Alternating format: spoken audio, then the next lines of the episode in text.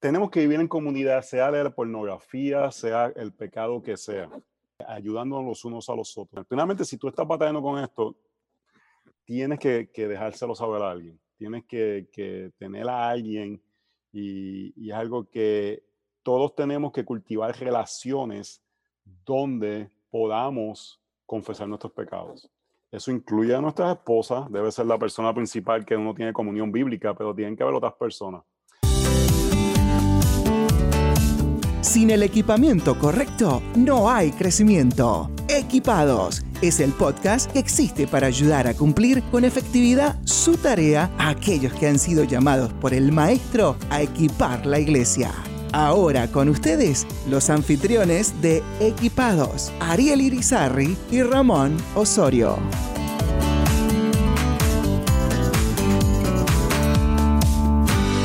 Hola Ariel, ¿cómo estás? Muy bien, muy bien Ramón, ¿cómo estás tú? Yo estoy feliz, contento. Igualmente. Un poco más cansado de lo normal hoy, pero ¿De verdad? listo para, para servir. Sí, hay, hay días que, que, que, la carga es un poquito más, más que otros, ¿no? Así que... ¿Dónde has estado en, estos, en estos últimos... ¿Dónde no he estado es la pregunta. en últimas semanas. Así que, gloria a Dios, hemos estado en diferentes lugares, conectando con muchísima gente.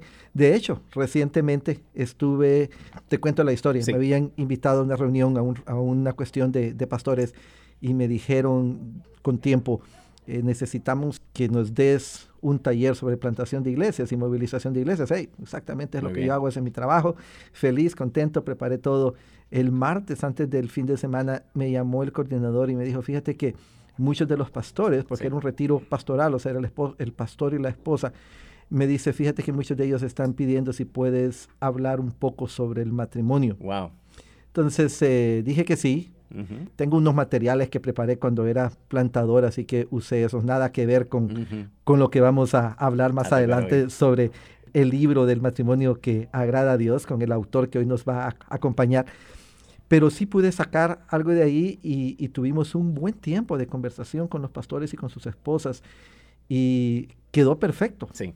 Quedó perfecto para este fin de semana que hice eso y luego hoy con este podcast. No, no, es fascinante cuando Dios nos da la, oportunidad de compartir con, pastores y más porque uno, uno se cree que las situaciones que uno vive son únicas. Uno se piensa, no, lo que yo estoy viviendo hoy día posiblemente en el matrimonio, eh, solamente me pasa a mí y a mi esposa, pero la realidad no. La realidad es que muchas veces las circunstancias son muy similares. Muchas veces o estamos discutiendo y nos toca salir para la iglesia a servir, ministrar. Tal vez no hemos hablado por un tiempo porque hemos estado cada cual muy ocupados. Tal vez se ha afectado un poco la relación por algún desacuerdo. Y a veces pensamos que no, que solamente nos toca a nosotros, pero cuando tenemos esa oportunidad donde estamos enseñando a audiencia y empezamos a escuchar lo que está pasando en la vida de estos otros matrimonios líderes, nos, damos cuenta, oye, estamos en el mismo barco. Y bueno, con ocasiones como la que estamos teniendo hoy, donde vamos a escuchar a, José Lo Mercado, autor de este nuevo libro de Life que se llama Matrimonio que agrada a Dios, yo creo que nos damos cuenta que podemos aprender los unos de los otros. Sí, y, y el problema es que yo creo que muchas veces nosotros los que estamos en el ministerio pensamos que la imagen que debemos de dar la de un matrimonio perfecto. Mm. De tal manera que, queremos hasta cierto punto engañar a la gente para que la gente crea que nosotros nunca tenemos una dificultad matrimonial. Cuando en realidad todo el mundo sabe que si somos humanos vamos a tener diferencias y más bien esa carga y esas expectativas que nos ponemos nosotros solos a veces hasta empeoran la situación y nos impide ir a buscar ayuda porque también pensamos de que eso es señal de debilidad. Sí. Pero ¿por qué no invitamos inmediatamente al autor, al hermano Joselo, quien es pastor, por cierto, en la zona ahí de Washington, pastor de una iglesia hispana? Así que, qué mejor que él para que nos ayude a navegar en estas aguas. Bienvenido, José Lo Mercado. Sí, gracias a Ramón y Ariel por tenerme. Un gozo poder estar con ustedes y como estaban ustedes compartiendo, poder compartir un poco de la gracia que Dios le ha dado a uno, pero es un tema que en verdad muchas veces uno se siente un poco inadecuado porque todavía uno tiene que estar caminando y navegando situaciones dentro de, lo hermoso que es estar unido con una, una persona en el matrimonio. O sea que me estás diciendo que tú aunque hayas escrito un libro sobre matrimonio, aunque seas pastor de varios tiempos, todavía tienes cosas que navegar en tu matrimonio. En verdad lo escribí para mí, yo tenía que leerlo. Sí, pero todavía hay aspectos que tenemos que, navegar y ahí lo importante es que el Evangelio mm. constantemente informa y nos da esperanza en medio, en medio de un conflicto. Ambos tenemos que acordarnos, ok, aquí está, está funcionando el pecado en nuestras vidas, pero la mm. esperanza que tenemos es que el Evangelio no, nos va a dar este, reconciliación. Yo digo que con mi esposa a veces cuando estamos así en una situación, estamos teniendo una diferencia, a veces yo les digo, y no sé si la tiento o la animo, digo, no te preocupes, que cuando venga la reconciliación, esto se va a poner bueno. Pero la, esperanza que tenemos en medio de un conflicto, una situación que ambos estamos ahí navegando, es saber que, que Cristo murió por los pecados que quizás se están revelando en esos momentos y que esa es la esperanza para eh, volver a experimentar unidad cuando el conflicto sea resuelto. Qué bien, yo creo que lo que vamos a estar escuchando va a ser de gran fortaleza y bendición para, para lo que estamos eh, escuchando y los líderes que se han conectado, pero queremos conocer un poquito más eh, quién está detrás de, de este libro. Y José, lo háblanos un poquito de ti, cómo viniste al conocimiento del Señor y cómo llegaste a este punto de, de pastorear una iglesia. Bueno, tengo 44 años. Eh, si me vieran, eh, dirían que parezco más joven.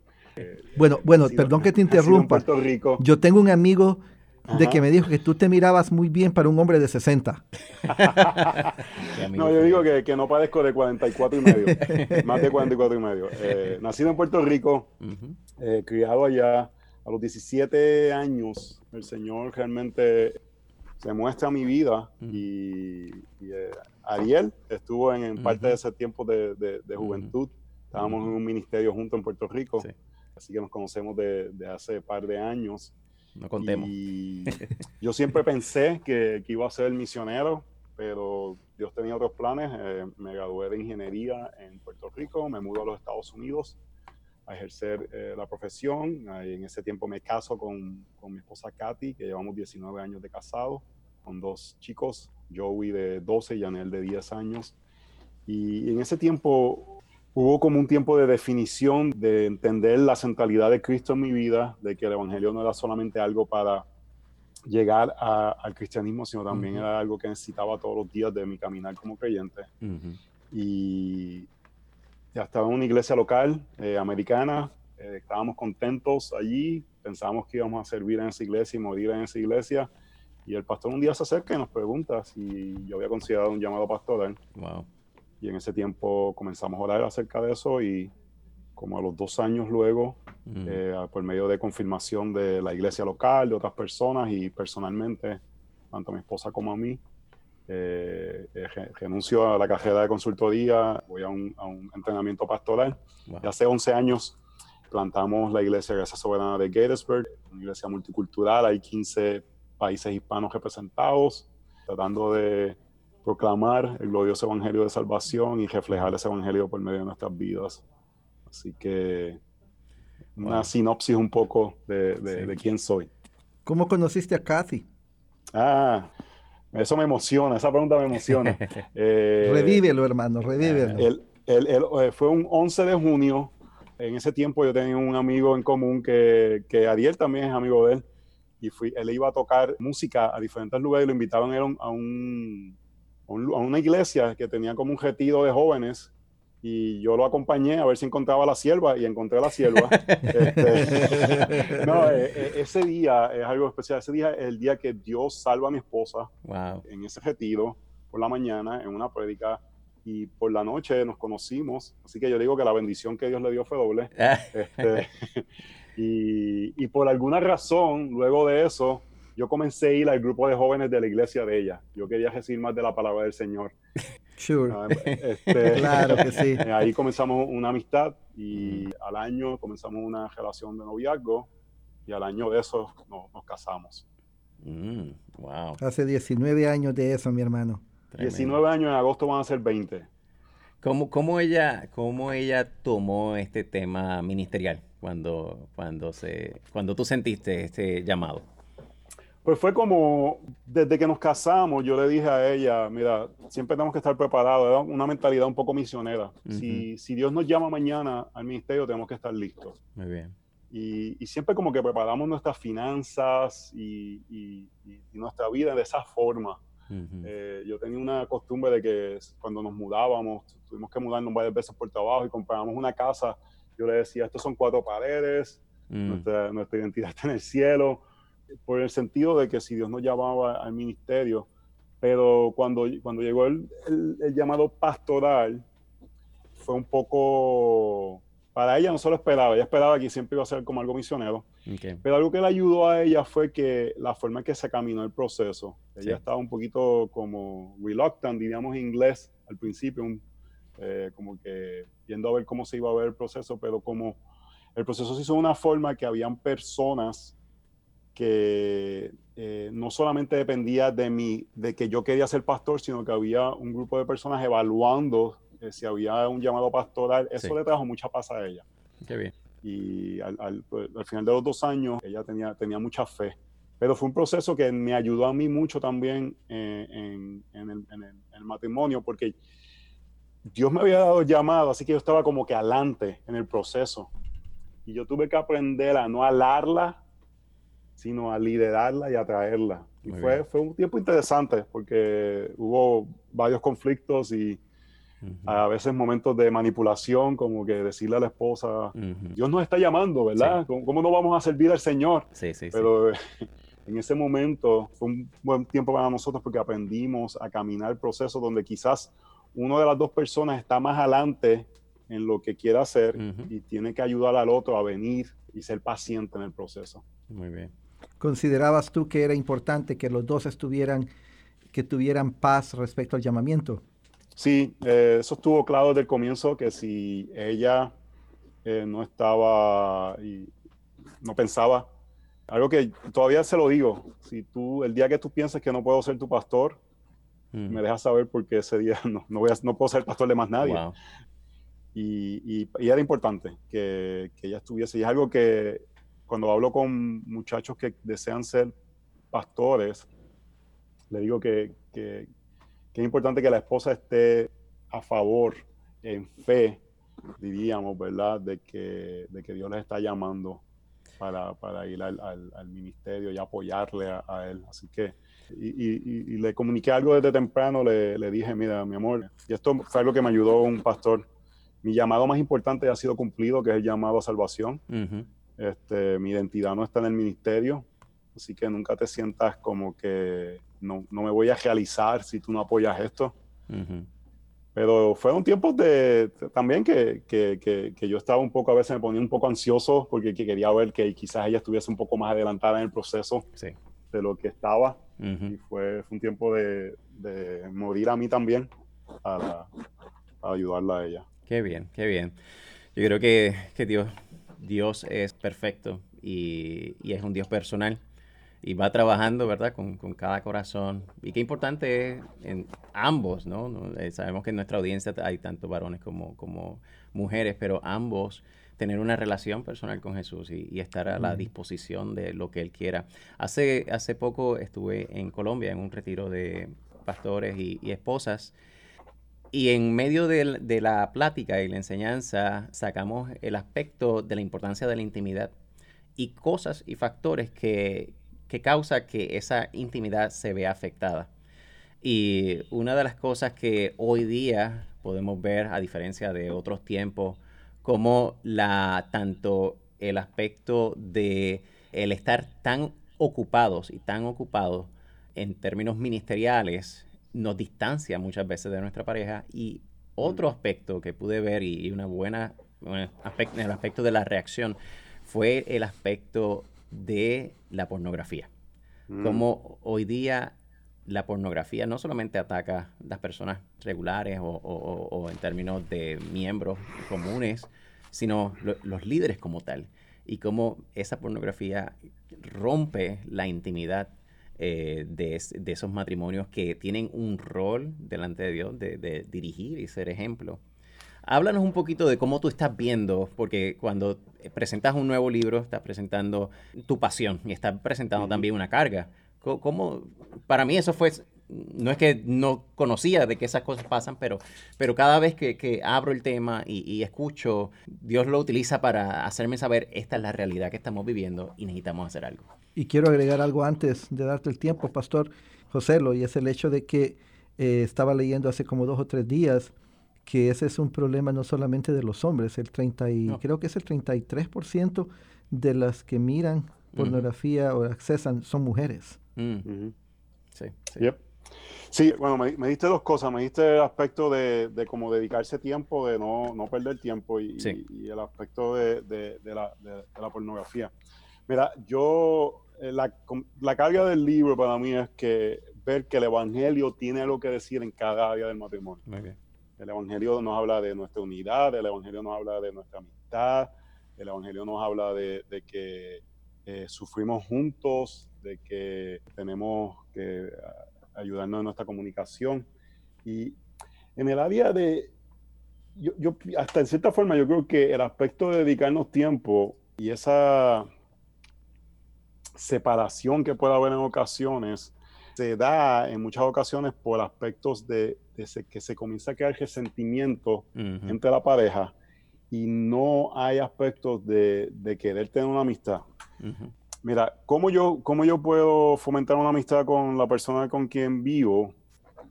Yo creo que uno de los pecados mayores que cometemos contra nuestras esposas o, las esposas contra los esposos que no fomentan una amistad y hacen que no queramos pasar tiempo juntos es, yo digo que hay un pecado en español que los, que los hispanos no cometemos porque no hay una traducción, que es el self-righteousness en inglés. Oh, sí. La autojustificación, tal vez.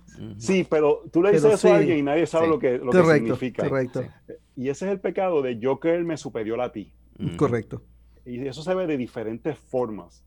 Eh, puede ser comentarios haciéndoles dejar sentir a la otra persona que está incorrecto en algo, o cada vez que alguien hace algo mal, apuntándoselo, o cada vez que hizo algo y tú se lo habías dicho, dejándolo saber, yo te lo había dicho. Y al final, tú no quieres ser amigo de alguien que te trata de esa forma. Y uno tiene que permitir que el Evangelio nos deje ver que nosotros tenemos nuestras propias fallas para extender misericordia a las fallas de nuestra pareja y que haya, no hay, un, no, sé, no hay un resentimiento que no permite que haya una separación. Y eso nos debe ayudar a, que haya una intencionalidad para querer dedicarnos tiempo al uno al otro y querer pasar tiempo y reírnos y, disfrutar y, tratar de fomentar como un noviazgo eh, a través de, todo el matrimonio. Ese es el aspecto de tiempo. En el aspecto de la pornografía, yo estoy totalmente de acuerdo que es una epidemia la que se está ahora mismo experimentando. Es uno de, de, los objetos principales. Ahora mismo estamos en la iglesia predicando a través del libro de Isaías mm. y, hemos estado objetando a los hombres de la iglesia sobre este tema. Eh, y estoy completamente de acuerdo con el hermano Ramón de que es un problema tanto de los hombres como de las mujeres. No digo que se puede ver diferente en, diferentes puntos. Yo creo que esto de la pornografía regresa a un aspecto de ambos ir a ser una sola carne.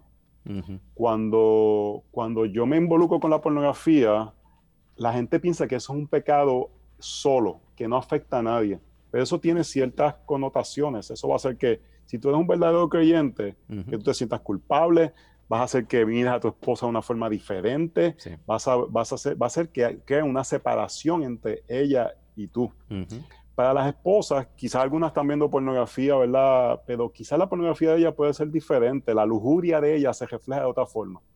La lujuria de ella puede ser el deseo de tener un esposo que le diga todos los, todos los días cuánto la ama y de estar al lado de uno que no dice nada. y, y, eso hace que anhele otras, otras desee otros, un esposo diferente al que tiene. Y en el hombre quizás la imagen pornográfica va a ser que no esté satisfecho con el aspecto físico de su esposa. Y una de las formas de luchar eso es ambos moviéndose el uno hacia el otro, ese aspecto de deseo sexual, volcarlo hacia la persona. La forma que yo digo es que mi esposa, yo puedo volcar todo mi deseo sexual hacia ella en pensamiento, físico y, en lugar de ponerme hacia, a mirar hacia otros lugares, es mirarlo hacia ella.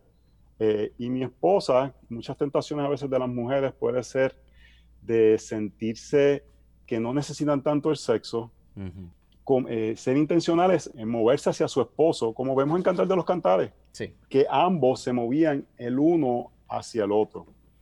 Entonces, en cuanto a, este aspecto de la pornografía, para muchos hombres va a ser una batalla hasta que la lujuria, hasta que, hasta que vayamos a, morir. Entonces tenemos que ser vigilantes, diligentes y volcar todos nuestros afectos hacia nuestras esposas. Una, una práctica que yo hago, eh, que me ha ayudado mucho, todas las mañanas en mi tiempo devocional, yo dedico un tiempo para pensar en la bendición que es Katy para mi vida, mm.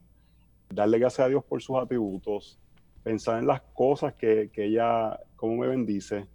Y eso hace que yo tenga más deseo hacia ella que hacia otras mujeres. Muy bien. He hablado bastante, así que no sé qué piensan ustedes, porque queremos que esto se vaya como una conversación. sí, no, no, estábamos escuchándote porque ha sido muy buena tu participación, mi hermano. Yo nada más estaba pensando mientras tú hablabas que uno de los de las respuestas que he leído en varios lugares que siempre se recomienda que las personas que están atrapadas en, ese mundo de la pornografía confiesen su pecado, hablen con sus esposas, se reúnan con otra gente. Y el problema que yo encuentro es que muchos pastores viven aislados. No tienen, ellos no pueden confiar este tipo de cosas en sus iglesias porque lo confían y deben de darse por despedidos en el momento y para muchos de ellos esa es su fuente de ingreso. Y luego están como que atrapados en un mundo que no tienen a dónde ir para, por ayuda, ¿qué, qué recomendarías tú o, qué ideas piensas tú de que podrían ellos usar para, para buscar ayuda? Y, y, número dos, ¿qué ocurre con la, con la confesión hacia la esposa? Por ejemplo, puede ser de que él lo esté guardando ahí en secreto y, y, que tenga miedo de confesárselo a su esposa por miedo a perderla, por miedo, porque muchos, especialmente en nuestro mundo hispano, lo que he notado es que hay bastante legalismo y poca gracia. Sí, mira, es algo que, es una realidad. Tenemos que vivir en comunidad, sea de la pornografía, sea el pecado que sea, ayudándonos los unos a los otros. Te voy a decir varias prácticas personales. Primeramente, si tú estás batallando con esto, tienes que, dejárselo saber a alguien. Tienes que, tener a alguien y, y es algo que todos tenemos que cultivar relaciones donde podamos confesar nuestros pecados. Eso incluye a nuestras esposas, debe ser la persona principal que uno tiene comunión bíblica, pero tienen que haber otras personas. Algo que yo he hecho con esto y, pudiera hacer la ayuda a otras personas, yo le he dicho a mi esposa, mira, si yo quiero hacer este pecado, yo lo voy a hacer. Mm. ¿Me entiendes? Eh, eh, tú no puedes porque yo creo que, que, en muchas ocasiones nos hemos centrado en poner cosas que nos ayuden, pero al final es algo del corazón. Exacto. Correcto. Entonces yo, yo le he dicho a ella, mira, si yo, tú puedes, hay forma que yo puedo esconder este pecado, yo puedo esconder las cosas que yo mido en mi computadora, yo puedo esconder las cosas que yo mido en mi teléfono, yo puedo engañar a la gente.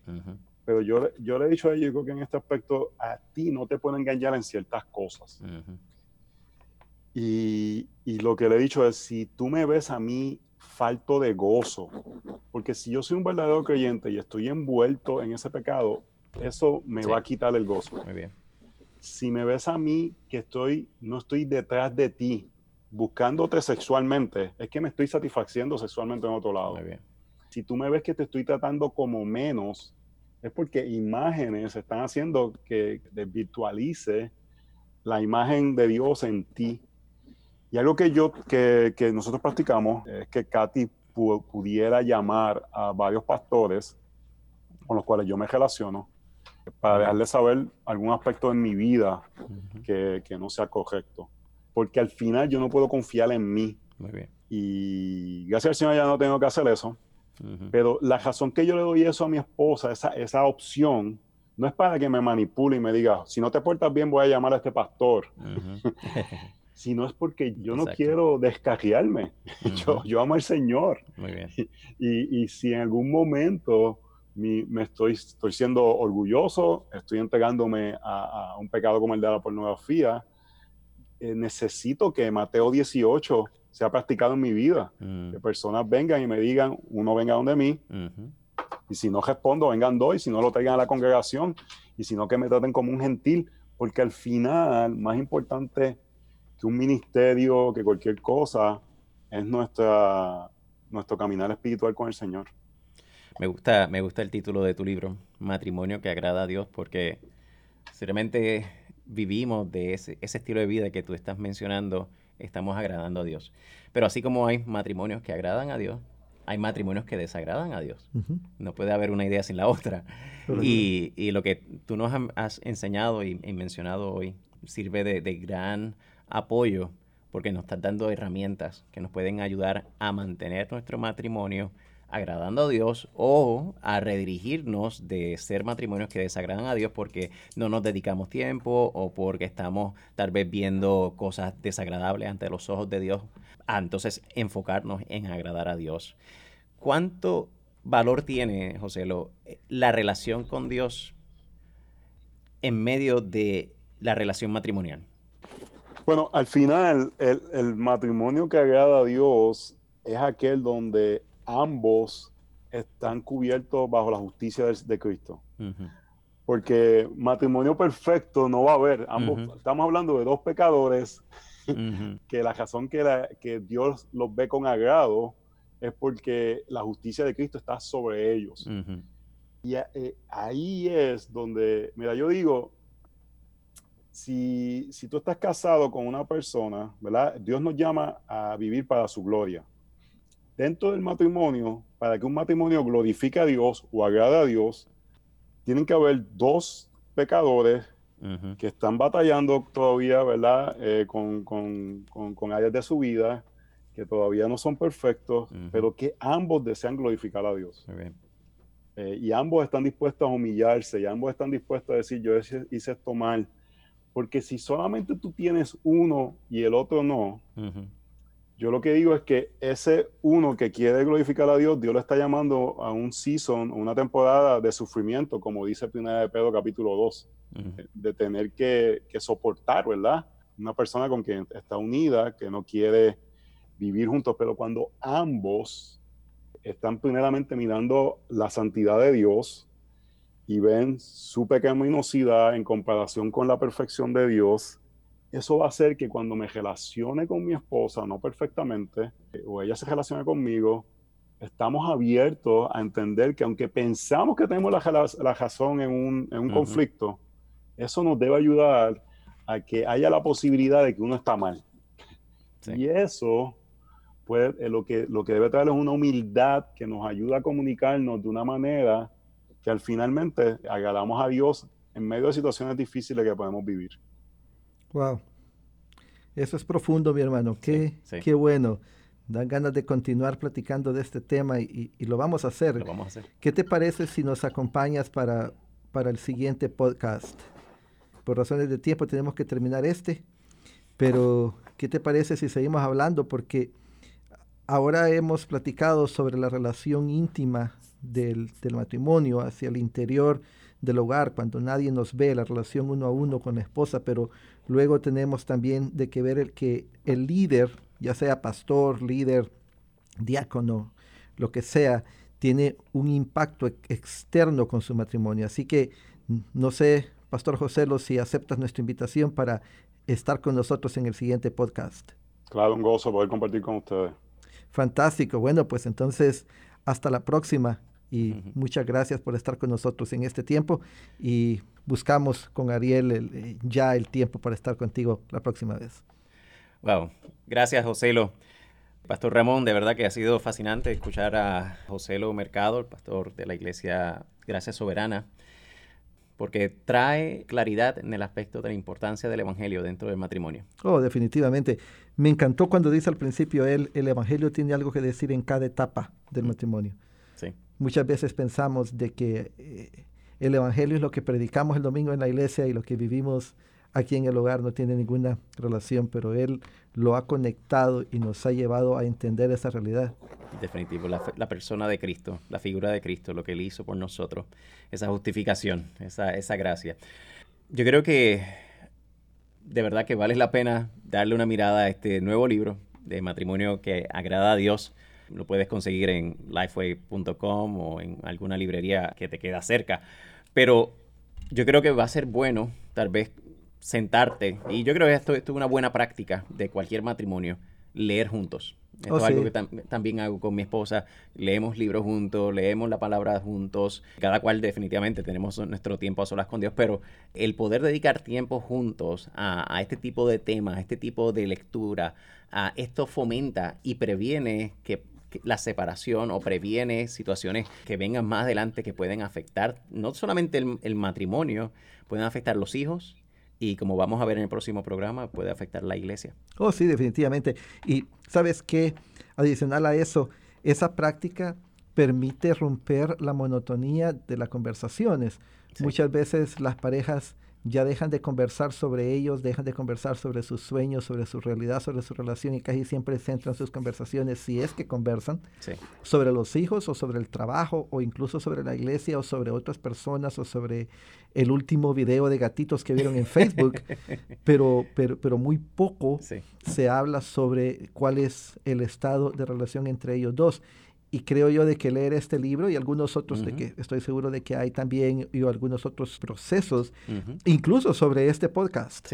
Sería fantástico de que quien quiera de los dos que lo haya escuchado pueda ir, compartirlo con el otro, escucharlo juntos y conversar sobre esto. Muy bien. Porque eso rompe con la monotonía de la conversación y nos trae, nos acerca al esposo con la esposa, lo acerca. Muy bien, muy bien.